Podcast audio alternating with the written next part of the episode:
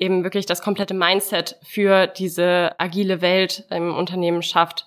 Das bedeutet, dass wir kontinuierlich lernen und aus diesen Learnings eben die Welt ein bisschen besser machen, sagen wir es mal so.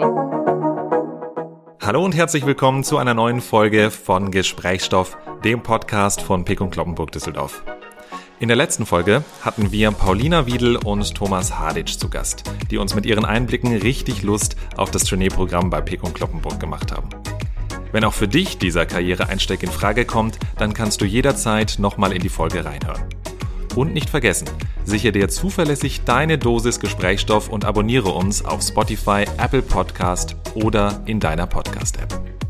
Unser heutiger Gast ist Kathi Witter-Eilert. Kathi ist Head of Product bei unserem Tochterunternehmen der Fashion ID und gemeinsam mit ihrem Team verantwortet sie das Product Management des Online-Shops. Wie du also dein Wunschprodukt im Onlineshop problemlos findest und was agile Arbeitsmethoden im Hintergrund dafür tun, genau das und noch vieles mehr erfährst du in der jetzigen Folge. Bleib also dran und viel Spaß beim Zuhören. Ja, liebe Kathi, schön, dass du da bist heute bei uns im Podcast. Gehen wir einmal gedanklich ins Verkaufshaus. Stell dir einmal vor, wir fahren die Rolltreppe hoch vom Erdgeschoss ins vierte OG und du hast währenddessen Zeit, dich kurz vorzustellen. Was erzählst du uns? Ja, ich bin Kati, ich bin 29 Jahre alt, komme ursprünglich aus der Nähe von Hannover und bin vor gut fünfeinhalb Jahren in die schöne Stadt Düsseldorf gezogen, wegen P&C Düsseldorf und äh, habe da jetzt äh, vier Stationen inzwischen durchlaufen. Momentan habe ich die Funktion als Head of Product inne. Ein sehr bunter Weg, würde ich sagen, wie ich da hingekommen bin. Ich habe erstmal gestartet mit einem Praktikum in 2014. Und das war ein super, super spannendes Praktikum. Da waren wir ja gerade noch so in den Anfängen des, des Online-Shops und ja, habe da super, super viel mitbekommen, habe viel Verantwortung bekommen von Tag eins. Das war ähm, extrem cool und war deshalb halt auch mein Lieblingspraktikum. Und dementsprechend, als ich dann ein paar Jahre später nach meinem Studium eben gefragt wurde, ob ich nicht bei P&C starten möchte, war das keine große Frage, die ich mir gestellt habe, sondern es war relativ ja spontan und schnell. Also innerhalb von zwei Monaten habe ich dann angefangen bei Pico Kloppenburg, erstmal im Business Development, durfte da ähm, für ein Dreivierteljahr an der Omnichannel-Strategie für P&C arbeiten. Dann hat sich die Möglichkeit ergeben, dass ich das Team Foto und Text übernehme. Das ist quasi das Team, was dafür verantwortlich ist, äh, ja, dass Bilder und Texte auf der Seite sind, damit der Kunde überhaupt shoppen kann. Durfte so ein bisschen an der operativeren Welt, sage ich mal, eines Online-Shops mitarbeiten. Und danach ging es dann für mich weiter nach ungefähr einem Jahr als Head of Customer Service, Payment und Datenschutz wilde Kombination, auf jeden Fall. Aber sehr, sehr spannend, weil ähm, durch den Customer Service habe ich halt den Blick auf den Kunden bekommen, was mir jeden Tag bei meiner Arbeit halt total hilft, ähm, wirklich die Kundenbedürfnisse zu verstehen, äh, die Probleme zu kennen und so weiter. Das Thema Payment äh, hat mich dann schon mal näher an das technische Thema gebracht, weil es tatsächlich sehr, sehr viele Schnittstellen eben zur IT da gibt, was wahrscheinlich auch die Grundsteine gelegt hat für meine heutige Position. Ja, und Datenschutz, gut, es ist ein bisschen trocken, muss man ganz ehrlich sagen, aber es ist halt wichtig und wir bei Pick und Kloppenburg äh, geben dem Thema auch sehr, sehr viel Raum, sage ich mal, und äh, nehmen das sehr ernst und dementsprechend ist es halt einfach wichtig und deshalb war es umso spannender, auch in das Thema mal reinzukommen. Ja, dann später habe ich auch noch die stationäre Verantwortung mit dazu bekommen, habe da einen kurzen Ausflug in eine andere Gesellschaft gemacht, nämlich in die Fashion ID Loyalty Services GmbH das war dann tatsächlich auch nochmal extrem spannend, weil die stationären Kunden, also man wird ja sagen, es sind immer die gleichen Kunden, aber wir haben schon, würde ich sagen, unterschiedliche Kundengruppen und da auch nochmal die Bedürfnisse aus den Häusern zu verstehen und so weiter. Das war auch super, super spannend. Und in diesen zweieinhalb Jahren durfte ich das Team von zwei auf 14 Mann quasi aufbauen, was, glaube ich, der schönste Teil der Geschichte ist. Das hat unheimlich viel Spaß gemacht. Also äh, ich bin diesem Team auch sehr dankbar für, für alles, was sie, was sie mir halt auch ermöglicht haben, was ich von ihnen lernen konnte. Mit äh, weinenden und lachendem Auge äh, dann letztes Jahr im Oktober die Position als Head of Product eben übernommen. Unter deinem Fachbereich Product können sich wahrscheinlich jetzt die wenigsten Zuhörer etwas Genaues vorstellen. Vielleicht magst du hier einfach nochmal konkret darlegen, was genau hinter dem Bereich Product eigentlich steckt. Product erstmal vorab, nicht zu verwechseln wirklich mit dem Produkt, also die Klamotte, sondern hier geht es wirklich um das Online-Produkt, also sprich den Online-Shop oder einzelne Features im Online-Shop. Wir kümmern uns im Prinzip um die sieben Webshops, die wir aktuell haben und alles, was dort eben an Weiterentwicklung stattfindet, sei es, dass wir expandieren, sei es, dass wir ein neues Feature in Form von äh, wir wollen die Wishlist verbessern oder wir wollen die Suche optimieren oder ähnliches. Das alles läuft immer über unseren Bereich und wird dann entsprechend umgesetzt. Das heißt, wir bei uns planen abgeleitet aus der Product Vision, die sozusagen vorgibt, wo geht die Reise eigentlich hin, entscheiden wir, welche Dinge umgesetzt werden sollen im Online-Shop und priorisieren. Wir gucken uns dann eben an, okay, welche Dinge machen jetzt eigentlich am meisten Sinn? Was will der Kunde eigentlich wirklich haben? Was passt zur Product Vision? Welche Dinge haben den höchsten Business Value? Wie komplex ist das Thema auch? Und das ist im Prinzip das, was wir machen. Also wir priorisieren die Features und, und Anforderungen, kippen das dann in eine Roadmap und sorgen dann eben entsprechend auch für die Umsetzung. Genau. Also es ist ein recht strategischer Bereich. Kathi, du hast gerade erwähnt, Ihr betreut insgesamt sieben Webshops. Ich kann mir jetzt vorstellen, nicht alle dieser sieben Webshops sind auch unseren Zuhörerinnen und Zuhörern bekannt. Magst du hier vielleicht einfach mal ganz kurz aufzählen und erläutern, was diese sieben Shops sind? Genau, also wir haben sieben Online-Shops. Davon sind vier in Deutschland. Wir haben einmal den fashionid.de Shop. Dann haben wir pickundkloppenburg.de, also pick-kloppenburg.de, ganz wichtig. Und dann haben wir den Anson Shop, das ist der Shop äh, nur für Männer. Dann haben wir Stylebob, was unser Luxus-Shop ist, auch momentan eben in, in Deutschland aktiv. Und dann haben wir von Pico Kloppenburg noch Shops in Österreich, Polen und Holland. Wenn du sagst, ihr schaut auch wirklich, was der Kunde will und äh, setzt es letztendlich dann auch um, woher bezieht ihr diese Informationen? Woher kriegt ihr dieses Wissen, was möchte der Kunde denn? Und dem Kunden vielleicht auch immer wieder einen Schritt voraus zu sein. Da gibt es mehrere Testing-Methoden, äh, die wir anwenden. Das eine ist klassisches AB-Testing. Das heißt, 50 Prozent der Kunden wird zum Beispiel Variante A ausgespielt und 50 Prozent der Kunden Variante B. Und dann gucken wir, ob sich die Kennzahlen halt verändern. Und wenn sich die Kennzahlen verändern, dann sollten wir die andere Variante sozusagen implementieren. Also das gibt uns halt ein sehr, sehr gutes Bild darüber.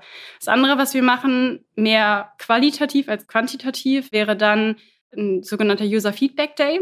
Da holen wir so sieben bis acht Probanden bei uns auf die Seite, die dann äh, eine Aufgabe bekommen, also zum Beispiel kauf eine blaue Hose. Dann muss der Kunde das halt machen und muss sich auf der Seite zurechtfinden, navigieren und muss dann immer kommentieren, was er gerade erwarten würde, was dann aber eigentlich passiert ist, was er gut findet, was er schlecht findet und so weiter, sodass man da nochmal wirklich qualitativ sehr, sehr gutes Feedback bekommt. Testing ist halt eine der Key-Effekte, wie wir sicherstellen, dass wir kundenzentriert und, und die richtigen Lösungen sozusagen erarbeiten. Wenn ich mir das jetzt anhöre, dann bindet ihr eure Kunden ja im Vorfeld schon extrem auch ein in die Evaluation und das Testing neuer Features. Welche Themen und Features sind denn derzeit bei euren Kunden besonders gefragt und woran arbeitet ihr da aktuell auch intensiver? Also ich würde sagen, ein großes Fokusthema bei unseren Kunden ist das Thema Nachhaltigkeit. Ich glaube, das ist ja auch etwas, was heutzutage in aller Munde ist und auch sein muss. Also sei es, dass wir die Pakete irgendwie nachhaltig äh, verschicken, dass wir nachhaltige Verpackungen benutzen oder oder. Wir haben jetzt vor ein paar Wochen ein, Filter released. Das bedeutet, dass der Kunde neben, sagen wir mal, Jeans, äh, Sakko, Hose jetzt auch nach Nachhaltigkeit filtern kann. Also das bedeutet, dass der Kunde dann wirklich nur noch nachhaltige Produkte angezeigt bekommt. Das war so der erste Schritt. Und der zweite Schritt ist jetzt, dass wir wirklich auch die Zertifikate einblenden wollen oder dem Kunden zeigen wollen, ja, was genau dahinter steckt, hinter dieser Nachhaltigkeit. Also momentan schreiben wir auch in die Beschreibung immer rein, ne, was ist der nachhaltige Aspekt? Also ist es irgendwie nachhaltig produziert oder oder? Aber dann äh, jetzt im nächsten Schritt zum Beispiel wird es dann eben diese Zertifikate noch geben. Das ist etwas, woran wir gerade arbeiten. Darüber hinaus haben wir vor ungefähr eine Woche ist es jetzt her einen User Feedback Day gemacht. Dort haben wir sechs Probanden eingeladen, die jeweils 60 Minuten durch unseren Shop gebrowst sind und Aufträge bekommen haben. Also der Auftrag war dann zum Beispiel, deine Jeans ist kaputt, such dir bitte eine neue und die möglichst ähnlich ist. Und dann wurde der Proband quasi dabei beobachtet, wie er ähm, zu dieser Jeans gekommen ist und welche Hürden er vielleicht dabei auch hatte. Da sind zum Beispiel Themen rausgepurzelt, wie, dass wir unsere Filter vielleicht nochmal anpassen müssen, dass wirklich das Thema Suche ein sehr, sehr zentrales ist, weil sehr viele Kunden über die Suche gehen und da vielleicht die Usability nochmal zu verbessern. Dann, dass man zentrale Produkteigenschaften schon dem Kunden viel früher anzeigt. Ja, ich glaube, das ist dann auch das zweite wirklich Fokusthema, dass der Kunde heutzutage in dieser schnelllebigen Welt auch schnell zum Ergebnis kommen möchte. Und wir müssen halt alles dafür tun, dass wir das eben auch schaffen. Und das heißt halt kontinuierlich die User Experience halt zu verbessern auf der Seite, zu gucken, was können wir machen. Das dritte Fokusthema ist Omnichannel, also die Vernetzung zwischen dem stationären Kanal und dem Online-Kanal. Dort haben wir jetzt auf der Roadmap ein paar Themen, wie wir zum Beispiel das Thema Click und Collect oder Boris, also Buy Online Return in Store, nochmal verbessern können, wie wir den Kunden dazu bringen können, dass er diesen Service vielleicht auch öfter nutzt. Weil natürlich ist es so, wenn der Kunde einen, einen Teil im Store retourniert, dann ist die Wahrscheinlichkeit sehr viel höher, dass er dann vielleicht auch einen Teil wieder mitnimmt aus dem Store. Und dass er dann die Beratung eben auch vor Ort hat, die wir halt im Online-Shop so momentan noch nicht abbilden können. Mit Sicherheit auch nochmal ein Thema, was man ausbauen muss. Aber ähm, genau, und dass wir den Kunden halt äh, dazu führen, dass er halt auch diese Vernetzung, die wir als USP eben haben, auch wirklich annehmen kann. Was glaubst du, was der Kunde in Zukunft wollen wird oder wohin entwickelt sich das Thema Online-Shopping? Ich glaube, der Kunde sucht heute die blaue Hose wahrscheinlich anders als vielleicht vor fünf oder vor acht Jahren. Wie ist das vielleicht in fünf oder in acht Jahren? Kann man da vielleicht einen Ausblick geben? Ja, also der Kunde ist auf jeden Fall absolut im Wandel. Das heißt, dieses vernetzte Einkaufen, dieses No-Line-Commerce. Also ich merke keinen Unterschied, ob ich stationär einkaufe oder online einkaufe. Ähm, ich habe überall die Warenverfügbarkeit, die ich ähm, haben möchte. Ich habe überall die Informationen, die ich benötige. Ich bekomme die Beratung, die ich stationär so genieße bei P&C Düsseldorf. Die bekomme ich halt auch online.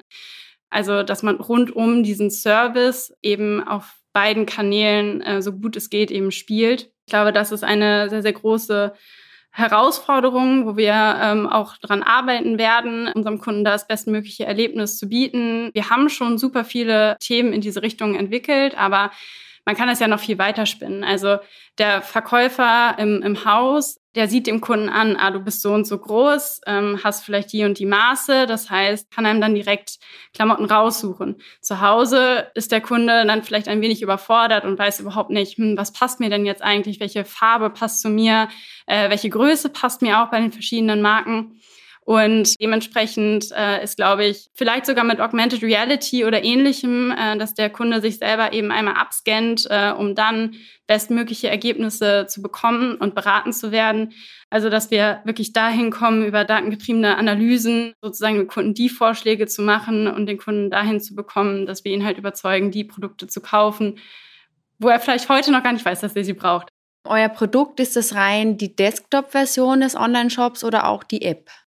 Nee, also das sind äh, schon alle Kanäle, die wir da bedienen können. Der Hauptfokus ist auch definitiv auf den mobilen Kanälen, also entweder die mobile Website oder eben die App. Der Kunde kommt heute einfach viel, viel stärker über diese Kanäle rein und dementsprechend sind das auch die Kanäle, die wir wirklich am stärksten penetrieren müssen. Man kann mit Sicherheit die App nochmal als ein separates Produkt sozusagen sehen, weil es einfach einen hohen Stellenwert nehmen wird, auch vor allen Dingen noch in den nächsten Jahren, glaube ich, immer stärker einen Stellenwert einnehmen wird, weil man darüber halt nochmal viel besser personalisierte Services und so weiter anbieten kann, als man das jetzt in einer mobilen Version machen kann. Sebastian, wie shoppst du eigentlich online? Machst du es auf der Desktop-Version oder mobile Version? Ich muss mich outen. Ich bin gar kein Fan von Online-Shopping. Tatsächlich. Das liegt aber auch an meinen Körpermaßen. Da ist es super schwer, schlank, groß. Und ich bin eher jemand, der geht in den stationären Handel, der probiert das irgendwie direkt an und dann nehme ich es auch direkt mit. Und online ist mir das wirklich zu lästig, dann alles wieder zurückzuschicken etc. Von daher muss ich mich tatsächlich hier, hier outen. Wie ist es bei dir? Bist du ein Online-Shopping-Fan? Also ich bin ja ein großer Online-Shopper, aber immer ohne App. Also ich bin ein Mensch, ich habe glaube insgesamt fünf Apps auf meinem Handy. Es liegt äh, ehrlich gesagt am Datenvolumen, also am, am, Speicherplatz, der recht begrenzt ist. Ich shoppe dann immer auf der ja, mobilen Version oder der, der Desktop-Version. Also ich gehe dann wirklich auf die, die Seite und bin immer ganz begeistert, wenn meine Freunde jegliche Apps schon haben. Ja, ich mach es einfach so ein bisschen mhm. anders. ein bisschen ja, oldschool. Ähm, ja, ja, was heißt oldschool? Ich glaube, da müssen wir halt hinkommen, dass wir genau das Feature in der App haben, was auch nur wirklich in der App ist, um den Kunden eben dazu zu bringen, unsere App runterzuladen. Also das sogenannte Killer-Feature. Und ich glaube, das, was Sebastian beschrieben hat, ist ja eigentlich das beste Beispiel dafür, dass wir genau dahin kommen müssen, dass wir diese Kleider- oder ähm, Menschenscanner-Variante sozusagen haben, um dann halt die perfekten Vorschläge zu machen. Und das geht halt, glaube ich, auch wirklich nur in der App, soweit ich da informiert bin. Und dementsprechend wäre das dann das Killer-Feature, was dich vielleicht dazu bringen würde, tatsächlich die App runterzuladen und zum Online-Kunden zu werden. Möglich, möglich. Ja, passgenaue Kleidung, wo ich letztendlich eine Schleife weniger habe oder nicht zehn Kleidungsstücke in unterschiedlichen Größen mir bestellen muss, weil ich einfach nicht weiß, wie ist es diesmal geschnitten, würde mich vielleicht überzeugen. Wir sprechen uns in zwei Jahren nochmal. Aber gerade jetzt so im Vergleich, du hast es gerade schon so ein bisschen erwähnt, es gibt natürlich viele, viele Player auch am Markt, die sehr stark auch im E-Com-Bereich sind. Wo siehst du denn jetzt insbesondere für P&C Düsseldorf so diesen, dieses Alleinstellungsmerkmal? Wir sind sehr stark im stationären Handel, aber du sagst ja auch, wir entwickeln uns auch im E-Com-Bereich extrem. Wo positionieren wir uns da? Ja, ich glaube, die starke Heritage, die wir haben bei P&C Düsseldorf, ist halt einfach unser Key-Element. Also die Kunden vertrauen uns, die Kunden glauben an uns, wir sind authentisch in dem, was wir tun. Wir begleiten den Kunden ja eigentlich ein Leben lang und das ist was, was ja, uns, glaube ich, auch sehr stark ausmacht und wir eben diesen Service-Aspekt, diese Beratung halt auch mitbringen. Und anders als viele andere haben wir eben wirklich die Möglichkeit, die Kanäle miteinander zu vernetzen. Und von daher, wenn wir das perfekt ausspielen, dann haben wir auf jeden Fall den USP schlechthin. Liebe Kati, kommen wir doch an dieser Stelle zu unserem beliebten Wordrap. Und tatsächlich bin ich schon ganz gespannt auf deine Antworten. Ich würde dir jetzt im Folgenden ein paar Sätze vorgeben und dich einfach mal bitten, ganz intuitiv, ganz spontan hierauf zu antworten. Und zwar fangen wir an mit dem Satz, ich bin von Natur aus. Begeisterungsfähig. Worin würdest du sagen, äußert sich genau diese Begeisterungsfähigkeit? Egal welches Team oder welchen Bereich ich übernommen habe, ich habe dafür gebrannt. Und das von Minute eins. Neue Energie tanken kann ich. Wenn ich joggen war, würde ich sagen.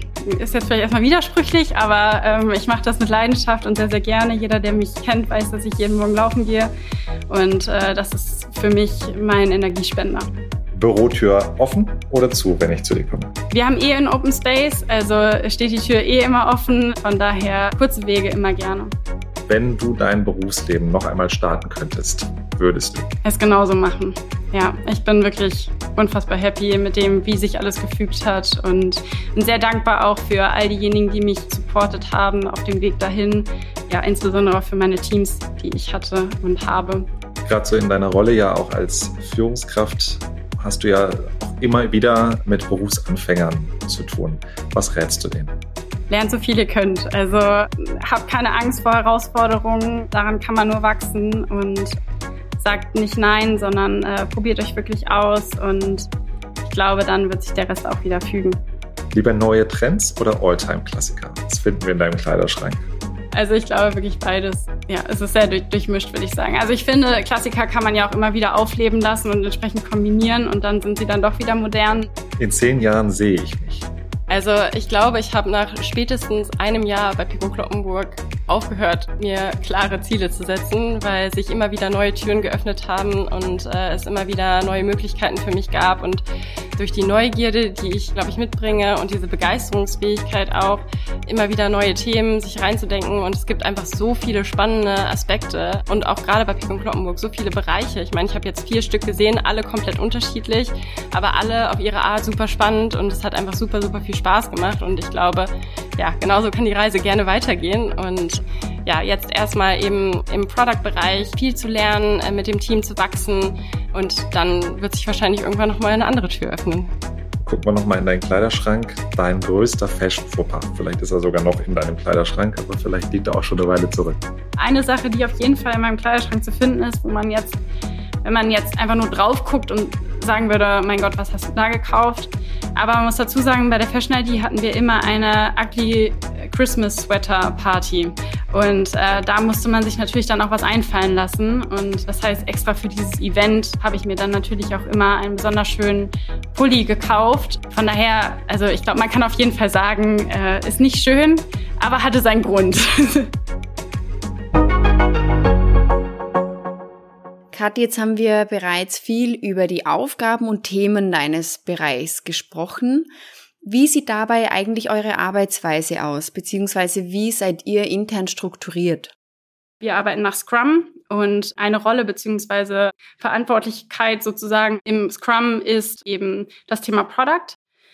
Scrum bedeutet, dass wir iterativ Produkte entwickeln. Das heißt, wir versuchen möglichst schnell etwas zum Kunden zu bringen, um möglichst häufig und ja auch schnell Feedback zu generieren, anstatt klassisch nach Wasserfall zwei Jahre lang ein Konzept zu schreiben, um dann zwei Jahre lang umzusetzen, um dann nach vier Jahren festzustellen, ah, das will der Kunde heute gar nicht mehr, sondern eher halt wirklich zu gucken, dass wir möglichst schnell was zum Kunden bringen, uns Feedback einholen, um dann eben die bestmögliche und kundennäheste Option sozusagen zu haben.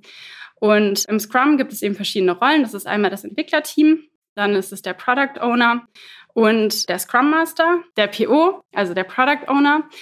Der ist dafür zuständig, ähm, zu entscheiden, do the right things, also der entscheidet sozusagen, was wir machen. Das Development Teams ist dafür zuständig, do the things right, also sprich ähm, dafür zu sorgen, wie setzen wir es eigentlich um. Und dann haben wir den äh, Scrum Master, der eben als Enabler und Mentor dem Team immer zur Seite steht. Und bei uns gehört zum Scrum-Kontext auch noch der UX-UI-Designer mit dazu. Was verbirgt sich denn hinter UX oder UI? Kannst du uns das einmal erklären? UX und UI ist äh, eine Abkürzung, also äh, User Experience und User Interface. Dafür steht das. Und was verbirgt sich dahinter? Also das eine ist sozusagen, es schön zu machen. Also dass die Seite wirklich ansprechend aussieht und das andere ist, dass es nicht nur schön ist, sondern auch funktional ist. Also sprich, ich kann die Seite noch so schön gestalten und wenn die Seite auch schöner aussieht, weil der Jetzt kaufen-Button ganz klein ist, ja, das mag dann schön aussehen, aber es bringt halt nichts. Und ähm, sozusagen, man braucht dann immer beide Komponenten. Deshalb haben wir bei uns auch wirklich die UX-UI-Designer, also sprich, die beides können. Es gibt auch häufig Spezialisten für das eine oder das andere, aber ganz wichtig ist, dass wir wirklich beides eben bei uns vereinen, damit wir es auf der einen Seite schön machen, aber auf der anderen Seite immer funktional machen. Bei den verschiedenen Rollen, die du jetzt hier auch im Kontext von Scrum beschrieben hast, stellt sich mir jetzt die Frage, wie ich mir auch die Zusammenarbeit in eurem Team vorstellen kann aus diesen unterschiedlichen Rollen heraus. Vielleicht kannst du hier einmal ganz kurz erklären, wie das aussieht im täglichen Doing. Also ich glaube, was ganz, ganz wichtig ist, erstmal festzuhalten ist, äh, Scrum ist nicht einfach nur eine Methode oder ein Tool, was ich anwende und dann passiert alles von selber, sondern es hat viel, viel mehr damit zu tun, dass man eben wirklich das komplette Mindset für diese agile Welt im Unternehmen schafft. Das bedeutet, dass wir kontinuierlich lernen und aus diesen Learnings eben die Welt ein bisschen besser machen, sagen wir es mal so. Und dieses Element des Lernens findet man im Scrum in, in sehr, sehr vielen äh, Dimensionen wieder. Also zum einen haben wir die Scrum-Events. Das sind im Prinzip, man kann sich das vorstellen wie Meetings, reguläre Meetings, die man einfach hat. Also man trifft sich jeden Tag zum Daily, wo man sich ein Update darüber gibt, woran man gerade arbeitet, was potenzielle Hürden sind und so weiter, damit alle im Team halt informiert sind, was vielleicht gerade schief läuft, wo man gemeinsam daran arbeiten muss und so weiter. Und dann wird im Nachgang dann eben nochmal darüber im Detail gesprochen, weil dieses Daily dauert nur 15 Minuten. Dann gibt es die sogenannte Review. Da wird einmal vorgestellt, was im letzten Sprint, das ist der Zeithorizont, in dem wir quasi immer planen und arbeiten und was wir innerhalb dieses einen Sprints, das sind bei uns zwei Wochen, geschafft haben. Das wird dann den Stakeholdern vorgestellt, um eben die Transparenz zu schaffen, um auch nochmal vielleicht Learnings zu generieren oder halt auch die Learnings zu sharen. Dann gibt's die Retrospektive. Das ist ein Event, äh, das ist nur dem Team vorbehalten. Und da geht's darum, wie sind wir als Team und wie haben wir als Team performt. Also es geht weniger um die fachlichen Themen, sondern wirklich um die Zusammenarbeit im Team. So, das ist, würde ich sagen, ein sehr, sehr zentrales Element, was dann halt auch wieder zum Lernen anregt und, und zur Weiterentwicklung anregt. Wie lässt sich so eine Arbeitsweise in ein Unternehmen integrieren. Wenn ich das richtig verstanden habe, seid ihr das einzige Team, das an Scrum arbeitet? Wie funktioniert eine Zusammenarbeit? Es gibt noch ein paar wenige Teams, die auch noch nach Scrum arbeiten, ähm, manche aber auch eher in einer Hybridform und viele noch klassisch nach Wasserfall. Wir entwickeln uns als Organisation gerade dahin, immer mehr dieses Agile anzunehmen und wirklich auch im gesamten Unternehmen uns da nochmal ein Stück weit zu verändern. Aber äh, man muss schon sagen, momentan ist es auf jeden Fall schon noch eine Herausforderung und man muss dann vielleicht auch ab und an mal erklären, dass wir in Sprints arbeiten und dass dementsprechend jetzt nicht irgendwie morgen dann irgendwas live ist, sondern dass es halt eben eine gewisse, gewisse Vorlaufzeit braucht, dass wir eben im Komplexen unterwegs sind und so weiter. Also man muss sehr viel erklären noch und man muss sehr viel mit die Leute an die Hand nehmen. Aber ich glaube, dass wir das auch sehr, sehr gut machen und ein sehr, sehr gutes Verhältnis zu all unseren Stakeholdern haben und inzwischen auch ein sehr, sehr gutes Verständnis dafür haben, warum und ja, wie wir arbeiten. Was ist für dich der größte Vorteil von der Arbeitsweise? Ja, also ich glaube, das, was ich vorhin als Beispiel hatte, ne, zwei Jahre planen, um dann zwei Jahre zu umzusetzen, um dann festzustellen, ach, passt gar nicht mehr zu dem, was der Kunde heute möchte. Ich glaube, das ist so einer der größten Fallstricke von dem klassischen Wasserfallarbeiten. Ähm, Wir sind so halt viel, viel näher am Kunden, holen das Feedback halt viel schneller ein, können sehr viel flexibler auch reagieren. Das heißt, wenn wir jetzt irgendwie ein Feature planen und das eben konzipieren, dann wissen wir, wo die Reise hingeht aber wir wissen noch nicht ganz konkret, wie es dann ausgestaltet ist. Und dann gibt es erstmal so eine Art MVP oder Prototypen, den der Kunde bekommt. Dann holen wir Feedback ein und dann verändert sich am Markt etwas. Zum Beispiel Corona kommt. Und der Kunde will auf einmal irgendwie ein ganz anderes Produktsortiment. Der Kunde möchte auf einmal ganz anders shoppen, hat sich total verändert in dieser Zeit. Und dann können wir halt dadurch, dass wir noch nicht zwei Jahre daran entwickelt haben und eben ganz versteift darauf fest sind, okay, der Punkt kommt nach dem Punkt und dann kommt der Punkt, sondern dass wir dann halt darauf reagieren können und entsprechend die Anpassung vornehmen können. Du hattest ja bereits erwähnt, du hast damals als Praktikantin gestartet und hast dann in deinen weiteren Positionen sehr viel Führungsverantwortung auch mit übernommen. Wie hat Pekun Kloppenburg Düsseldorf dich dabei unterstützt, in diese Positionen reinzuwachsen? Ja, also Pekun Kloppenburg hat mich da wirklich extrem gut begleitet, muss man sagen. Also ich hatte die Chance, am Management Development Program ähm, teilzunehmen. Das ist das Entwicklungsprogramm von Pickung Kloppenburg für Nachwuchsführungskräfte. Dort wird man ähm, zum einen hat man verschiedene Seminare, die man besuchen kann, also sei es irgendwie äh, Selbstmarketing oder Projektmanagement oder Zeitmanagement und so weiter. Also wirklich so mit dem nötigen Handwerkszeug, sage ich mal, ausgestattet ist äh, für eben neue neue Rollen und Positionen und da auch der erste Touchpoint mit dem Thema laterale Führung gehabt damals. Neben dieser Seminarreihe gibt es beim MDP auch noch eine Projektarbeit. Das heißt, man arbeitet halt mit verschiedenen Personen aus verschiedensten Bereichen an einem Thema zusammen, wodurch man A, die anderen Bereiche auch nochmal kennenlernt, aber eben auch wirklich ja, sich sein Netzwerk aufbauen kann und so weiter. Also das war, glaube ich, sehr, sehr wichtig auch für mich damals. Da gab es dann noch ein weiteres Programm, das nannte sich Ressortleiterkurs und dort war ich eben mit verschiedenen Führungskräften zusammen, die alle mehr oder weniger frisch in der Rolle als Ressortleiter waren. Und äh, dort ging es halt wirklich sehr, sehr stark um, um Führungselemente, um, ja, wie baue ich ein Team auf, worauf kommt es an und auch sehr, sehr wirklich interaktiv und, und viele Gruppenarbeiten. Und das ging auch über ein halbes Jahr tatsächlich. Also das MDP ging über ein Jahr und das ging über ein halbes Jahr. War super spannend. Generell würde ich sagen, ist P&C sehr offen, was die, die Fehlerkultur auch angeht. Und ich glaube, dass es halt auch extrem wichtig ist, weil gerade in meiner ersten Rolle als Führungskraft habe ich logischerweise super, super viele Fehler gemacht. Aber ich konnte diese Fehler machen und daraus lernen. Und das war halt, glaube ich, auch ein sehr, sehr zentraler Punkt, wie mich meine Führungskraft dabei unterstützt hat und wie wir eben gemeinsam ja, mich auf Spur gebracht haben, sage ich mal. Als letztes würde ich sagen, noch der Austausch mit anderen Führungskräften, weil ich glaube, wir haben alle irgendwelche Challenges und äh, sich dann eben darüber auszutauschen, ähm, zu fragen, wie hast du in der Situation reagiert? Können wir da vielleicht was gemeinsam machen oder oder? Ähm, das hat auch total geholfen. Von daher hat mich P&C halt zum einen wirklich durch die Seminare und die Theorie begleitet, aber zum anderen eben auch sehr stark durch den Austausch und durch diese Fehlerkultur. Führung bedeutet ja nicht für jeden dasselbe. Was bedeutet der Begriff für dich persönlich und was ist dir dabei besonders wichtig? Wie du schon sagst, ist es, glaube ich, ein, ein wirklich weiter Begriff und äh, es ist sehr, sehr schwer, das in, in drei Sätzen, glaube ich, runterzubrechen. Aber ich versuche mich mal daran. Führung ist für mich Enablement des Teams. Also ich möchte gern eine Umgebung schaffen, in der sich alle entfalten können, sich weiterentwickeln können, in der sie wachsen und über sich selbst hinauswachsen. Und das bedeutet halt irgendwo fördern, aber auch fordern, aber eben auch dafür zu sorgen, dass wir immer klare Ziele haben. Also ich glaube, wenn man den Sinn seiner Arbeit nicht versteht, dann kann man nicht gute Leistungen bringen. Und deshalb, ich glaube, das ist halt super, super wichtig, dass man eben diesen Sinn hat und genau Deswegen ist es so wichtig, dass man klare Ziele hat, gemeinsame Ziele hat, aber auch gemeinsame Werte hat, die man vertritt. Das heißt ja im Umkehrschluss auch, dass Führung für mich auf gar keinen Fall Micromanagement ist. Es bedeutet auch auf jeden Fall nicht, dass es top-down ist, sondern viel, viel mehr, dass ich meinem Team dabei helfe, dass sie selber Entscheidungen fällen können. Diese Fehlerkultur, die ich gerade angesprochen habe, eben auch im Team zu leben, jeden maximal zu fördern. Ja, ich glaube, das ist so im Groben das, was ich unter Führung verstehe. Jetzt bin ich nach deinen Erzählungen Feuer und Flamme, auch eine Karriere im Product Management im E-Commerce bei P&C Düsseldorf zu starten. Was muss ich mitbringen, um gute Chancen zu haben, auch Teil deines Teams zu werden? Grundsätzlich vom Studium her, ich selber habe General Management, also BWL studiert.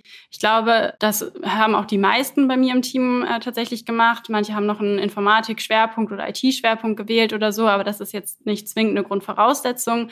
Technikaffinität ist, glaube ich, schon etwas, was gegeben sein sollte, auch mehr als Modeaffinität, würde ich sagen. Weil natürlich verkaufen wir auch eine Klamotte und äh, man sollte sich schon in das Produkt hineinversetzen können, wenn man bei uns arbeitet. Aber nichtsdestotrotz spielt das, glaube ich, eher eine sekundäre Rolle im Vergleich zu dem, ja, wie, wie ist eigentlich das technische Produkt dahinter? Und dass man da komplexe Zusammenhänge gut greifen kann, vernetztes Denken, dass man das mitbringt, auch gerne sehr analytisch arbeitet, weil, wie ich ja vorhin gesagt habe, wir vertesten alles oder wir wollen eigentlich alles vertesten, bevor wir es live nehmen. Das heißt, diese Vertestung sollte dann eben auch aktiv mit begleitet werden und das ist ja dann schon auch viel mit Zahlen verbunden. Ansonsten hohes Maß an Kollegialität und, und Teamorientierung, weil man hat viele Menschen, mit denen man einfach zusammenarbeitet und eben auch die ganzen Stakeholder, mit denen man auch sehr, sehr gut zusammenarbeiten muss. Gut, dann ähm, an der Stelle vielen, vielen Dank dir. Danke, dass ich da sein durfte. Liebe Kathi, mir war ehrlich gesagt gar nicht bewusst, was alles hinter einem Online-Shop steckt. Danke dir für diese Insights. Und wenn auch du nicht nur gerne online shops, sondern die E-Commerce-Welt von morgen mitgestalten möchtest, dann schau dir gerne die Karrieremöglichkeiten auf unserer Website karriere.p-kloppenburg.at oder de an. Wir freuen uns auf deine Bewerbung. Und wenn du jemanden kennst, den das Thema Mode und Product auch so interessiert wie dich, dann empfehle doch gerne unseren Podcast weiter. Hör auf jeden Fall in unsere nächste Folge rein. Wenn du dich für eine Ausbildung oder Lehre bei P&C Düsseldorf interessierst oder wenn du jemanden kennst, für den eine Ausbildung als Karriereweg in Frage kommt. Denn wir werden Ausbildungskoordinatorin Sabina und Lehrling Tuba bei uns begrüßen, die uns zeigen, dass auch eine Ausbildung immer noch ein cooler Karriereweg mit echten Aufstiegschancen sein kann. Also, wir hören uns.